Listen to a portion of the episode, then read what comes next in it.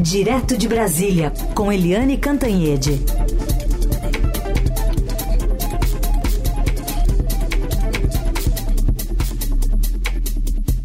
Oi, Eliane, bom dia. Bom dia, Carol. Bom dia, ouvintes. Bom, Eliane, queria é, puxar primeiro o assunto do orçamento, né? O Lula é, sancionou um fundão recorde eleitoral, vetou quase 5 bilhões e meio ali de emendas. Ele se manifestou sobre esse assunto é, ontem, afirmando que os 300 bilhões são um alento para a indústria dar um salto é, de qualidade. Aliás, essa, essa, essa fala, na verdade, tem a ver com a com a segunda pauta que a gente vai falar sobre a industrialização, mas sobre as emendas parlamentares, esses cortes no orçamento, esses ajustes, queria te ouvir como é que essa notícia também chega é, ao legislativo. Pois é, uh, o, o orçamento né? Foi um orçamento muito complicado, né? Porque a ministra Simone Tebet do Planejamento, inclusive, disse que foi um orçamento meio no escuro, porque foi feito sem saber qual seria a arrecadação. Você faz o orçamento imaginando o que que você vai receber para saber o que que você pode gastar, tá certo? É, isso é até na, dentro da casa da gente. Imagina quando você pensa num país e num país complexo como o Brasil. Só que o orçamento foi feito enquanto o ministro da Fazenda, Fernando Haddad, ainda negociava né, e o Congresso aprovava medidas para aumentar a arrecadação. E é assim, né? O Congresso aprova as medidas, mas sempre tira uma casquinha daqui, tira um pouquinho dali, e, na verdade, o orçamento esse ano prevê aí um, um déficit de 55 bilhões, muito distante do, do déficit zero previsto pelo é, Haddad. Mas, enfim, o presidente Lula é, sancionou o orçamento, mas são 27 vetos. Isso significa que o Congresso, assim que retomar as atividades depois do recesso, no dia 5 de fevereiro, vai ter que dar prioridade a esses vetos, 27, já imaginou? Mas o que vai causar maior confusão é exatamente o corte do Lula de 5,6 bilhões nas emendas de comissões. Né? Então, as comissões parlamentares é, tinham um acordo para que a conta fosse de 11 é, bilhões mas o Congresso de última hora acrescentou mais esses 5,6 bilhões e o Lula foi lá e tesourou, voltando para o acordo, ou seja, ficando dentro do acordo. Né? É, isso vai dar confusão e agora é preciso saber se o Congresso negocia, se o Congresso aprova ou se o Congresso derruba mais esse veto do presidente Lula.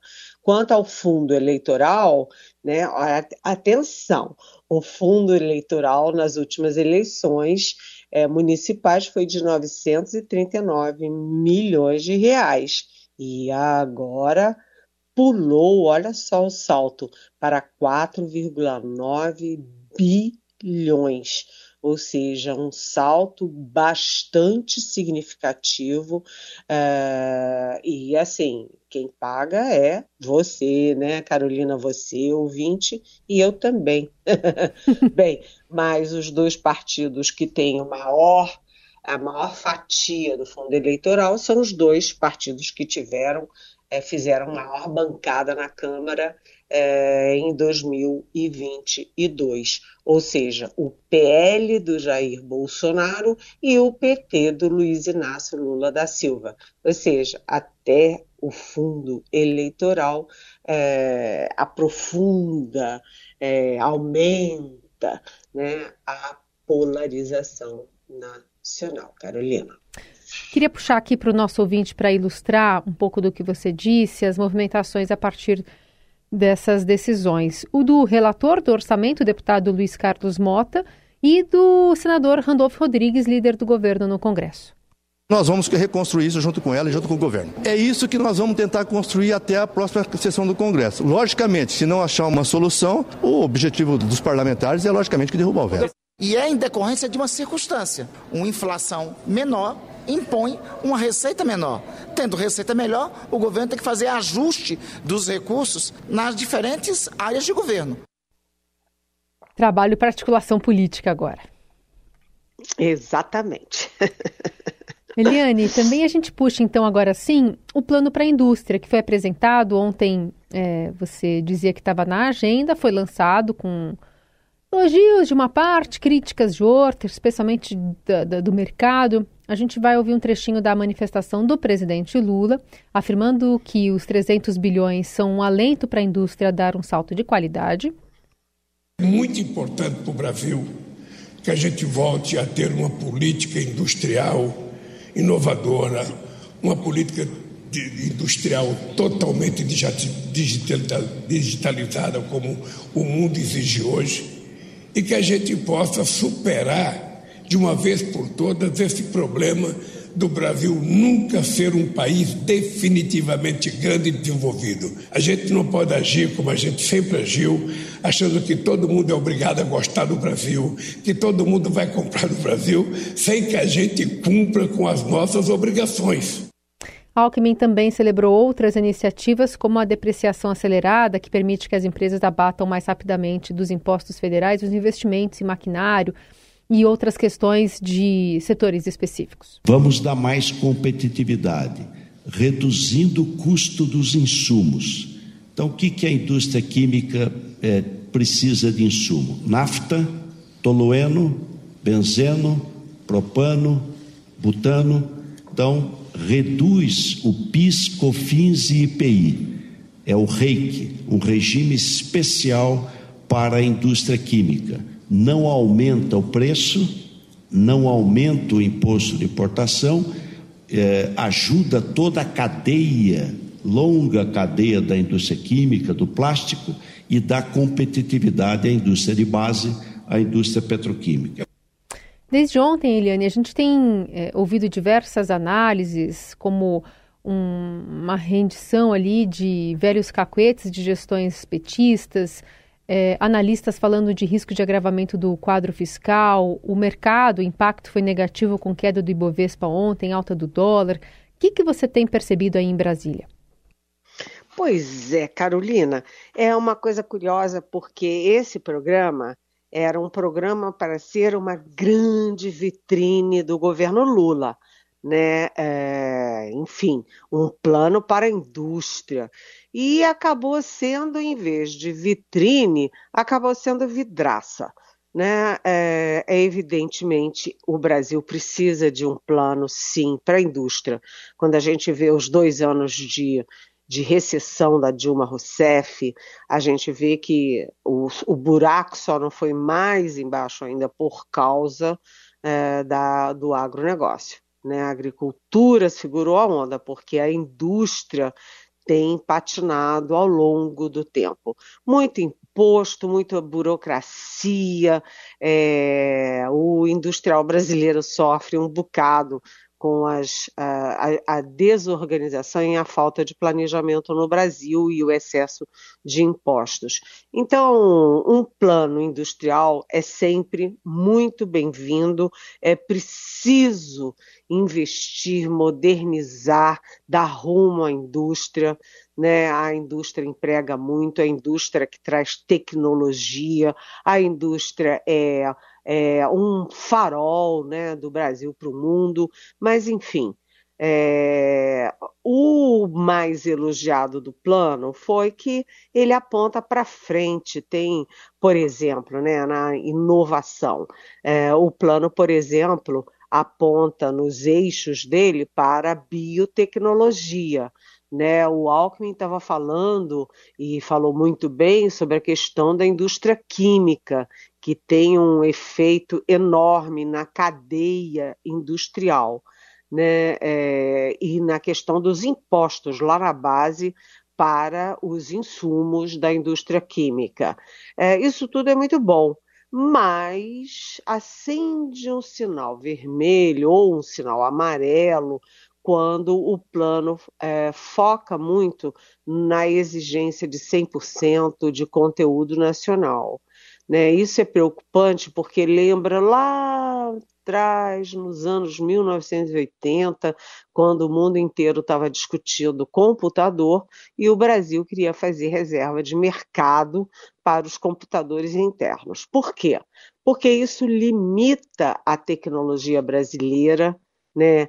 limita o horizonte é, do, da sofisticação tecnológica no Brasil. Então é complicado, né? Fazer algum tipo de proteção do conteúdo nacional, tudo bem, mas uh, a interpretação dos setores industriais é e dos especialistas, dos estudiosos, é que o plano pesou muito a mão no conteúdo nacional, o que pode atrasar, deixar o Brasil é, comendo poeira na corrida pela tecnologia, pela sofisticação. Queria puxar contigo agora é, a pauta da Justiça, porque o ministro aposentado do Supremo, Ricardo Lewandowski, foi nomeado já ministro da Justiça e Segurança Pública, decreto publicado ontem no Diário Oficial. Em segundo ato, ele passará a exercer o cargo em 1 de fevereiro. Ele já definiu né, alguns nomes ali da, da sua equipe. Então, o atual secretário nacional de Segurança Pública, Tadeu Alencar, um ex-deputado do PSB de Pernambuco, vai dar lugar ao chefe do Ministério Público de São Paulo, que é o Mário Sarrubo, falamos sobre ele aqui. E também o Ricardo Capelli, que vai ser substituído na Secretaria Executiva pelo advogado Manuel Carlos de Almeida Neto. Além deles, temos uma equipe formada já? Ah, ainda não foi anunciada, né, Carolina? É, o ministro Ricardo Lewandowski com certeza já tem nomes, mas depois dos primeiros vazamentos e daquela pressão do PT vazando nomes é, ligados ao partido, desculpa, o ministro Lewandowski fechou ali, fechou o cofre com as informações, mas o fato é que o nome do Lewandowski para o Ministério da Justiça foi anunciado no dia 11, né? Ontem, como você disse, saiu a nomeação oficial no Diário Oficial da União e a posse é no dia 1 Daqui até o dia 1 né, o Lewandowski e o ainda ministro uh, Flávio Dino, que está a caminho do Supremo Tribunal Federal, eles vão se encontrar porque o Flávio Dino uh, combinou com Lula que antes de sair efetivamente sair e atravessar a rua, né, atravessar a Praça dos Três Poderes, do Poder Executivo para o Judiciário, ele ia fazer um balanço da gestão dele. Então, o Flávio Dino e o Ricardo Lewandowski podem se encontrar ainda hoje, né, mas com certeza nesta semana, é, para discutir o balanço, o que vai ser feito. Atenção porque o Dino, nessa reta final dele, tinha muita obsessão na questão da Marielle. Né? Quem matou Marielle Anderson? Né? Ah, os executores estão presos, mas e os mandantes? E agora a notícia é de que um dos executores decidiu fazer delação premiada. E o Flávio Dino por baixo ali nos bastidores continua atuando muito para ver o que, que ele consegue entregar uh, nessa, nessa questão tão dolorosa e tão nevrálgica que é o assassinato da Marielle. Mas o fato é o seguinte: essa semana a gente vai ter a transição de ministros e o balanço do, uh, da gestão Flávio Dino. E todo mundo aí com muita curiosidade, inclusive eu, sobre os nomes que vão compor o Ministério da Justiça. O, os principais já estão escolhidos, né? A Polícia Federal fica o Andrei Passos, é, o secretário nacional de Segurança Pública é o doutor Sarrobo, que você já citou, é, o secretário executivo é o Manuel Carlos de Almeida, mas tem muita coisa ali que uh, precisa ser anunciada para a gente saber qual será a linha, qual será ali a estratégia do Lewandowski no Ministério da Justiça, o primeiro Ministério da República, Carolina.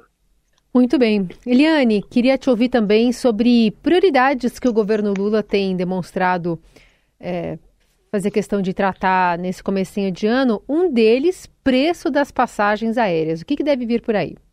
Pois é, é bom você me perguntar isso, Carolina, porque a questão das aéreas é super importante. As aéreas sofreram muito na pandemia, né? Na pandemia não tinha passageiro, e tinha os gastos.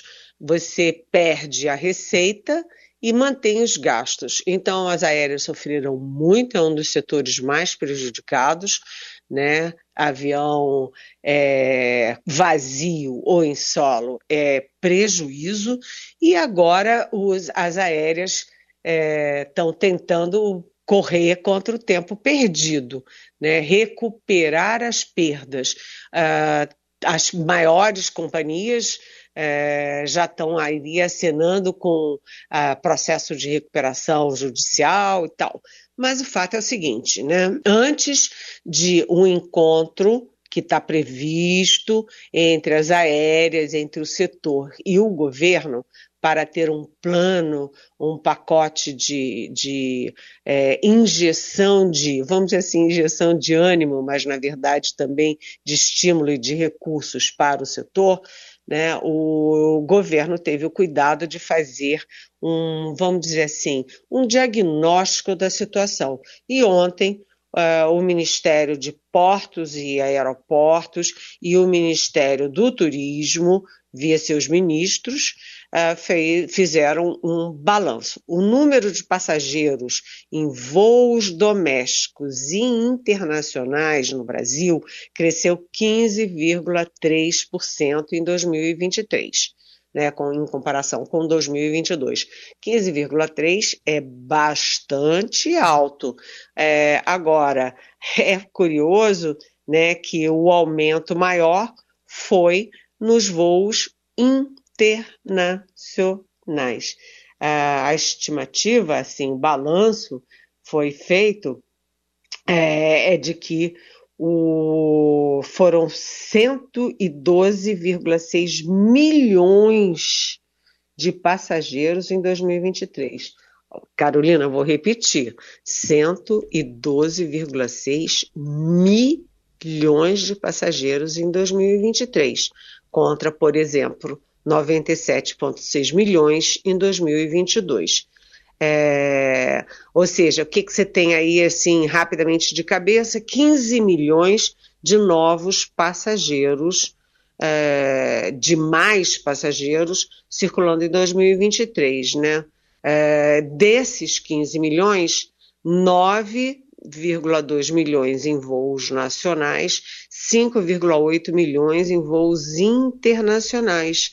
Agora, atenção, nos voos internacionais, o aumento foi de 37% em relação a 2022, ou seja, quase 40% de eh, aumento do número de passageiros em voos internacionais né, é, a taxa de ocupação das aeronaves também cresceu, e, ou seja, aí tem as condições para você conseguir deslanchar, né, decolar o setor novamente. Mas as companhias aguardam um empurrão do governo. Isso vai ser concentrado muito além de turismo e portos e aeroportos, também na casa civil.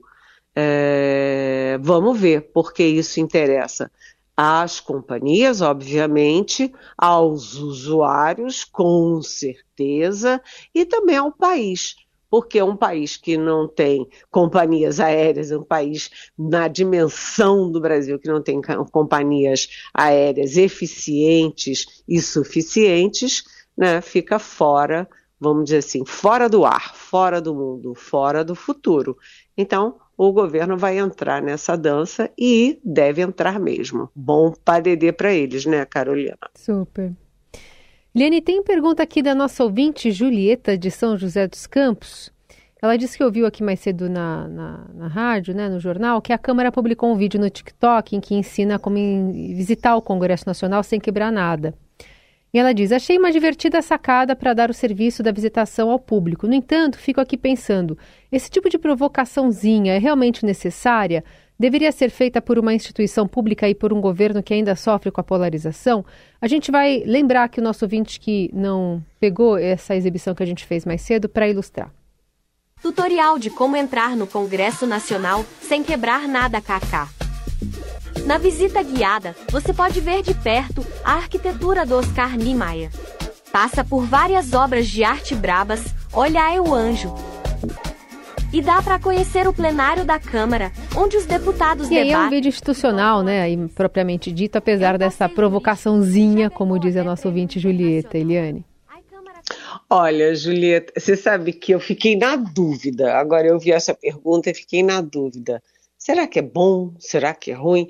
Eu acho que tem um efeito de, de propaganda muito forte, porque eu nunca tinha visto, por exemplo, propaganda sobre esse tour no Congresso Nacional. E achei muito chamativo, né? É, venha conhecer o Congresso Nacional, olha aí, olha, você pode entrar sem quebra-quebra. É, eu acho que é, primeiro, chamativo do ponto de vista publicitário, e segundo, né, é, é uma forma de lembrar. Né, isso aí ficou para trás. O Brasil quer andar para frente.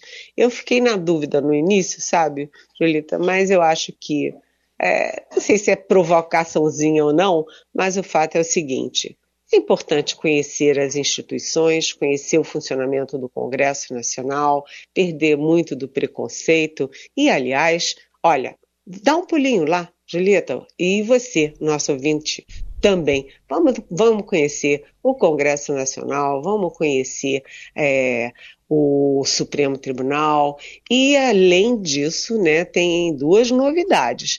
O Palácio da Alvorada, que está há anos fechado, vai voltar a ser aberto para visitação pública. Primeiro. Segundo, o presidente do Senado, o Rodrigo Pacheco mandou tirar aquelas grades horrendas em torno do Congresso Nacional. E, em terceiro lugar, atenção, gente, Brasília entrou é, no hall das cidades é, turísticas mais indicadas por uh, publicações internacionais. Portanto, dá um pulinho lá, olha lá e olha, esse negócio de quebra-quebra passou. Quem fez está na cadeia. Muito bom. Essa é a Eliane Cantanhede, que responde as dúvidas que vocês enviam para cá. Eliane, obrigada por hoje. Boa terça-feira, até amanhã. Boa terça-feira, beijão.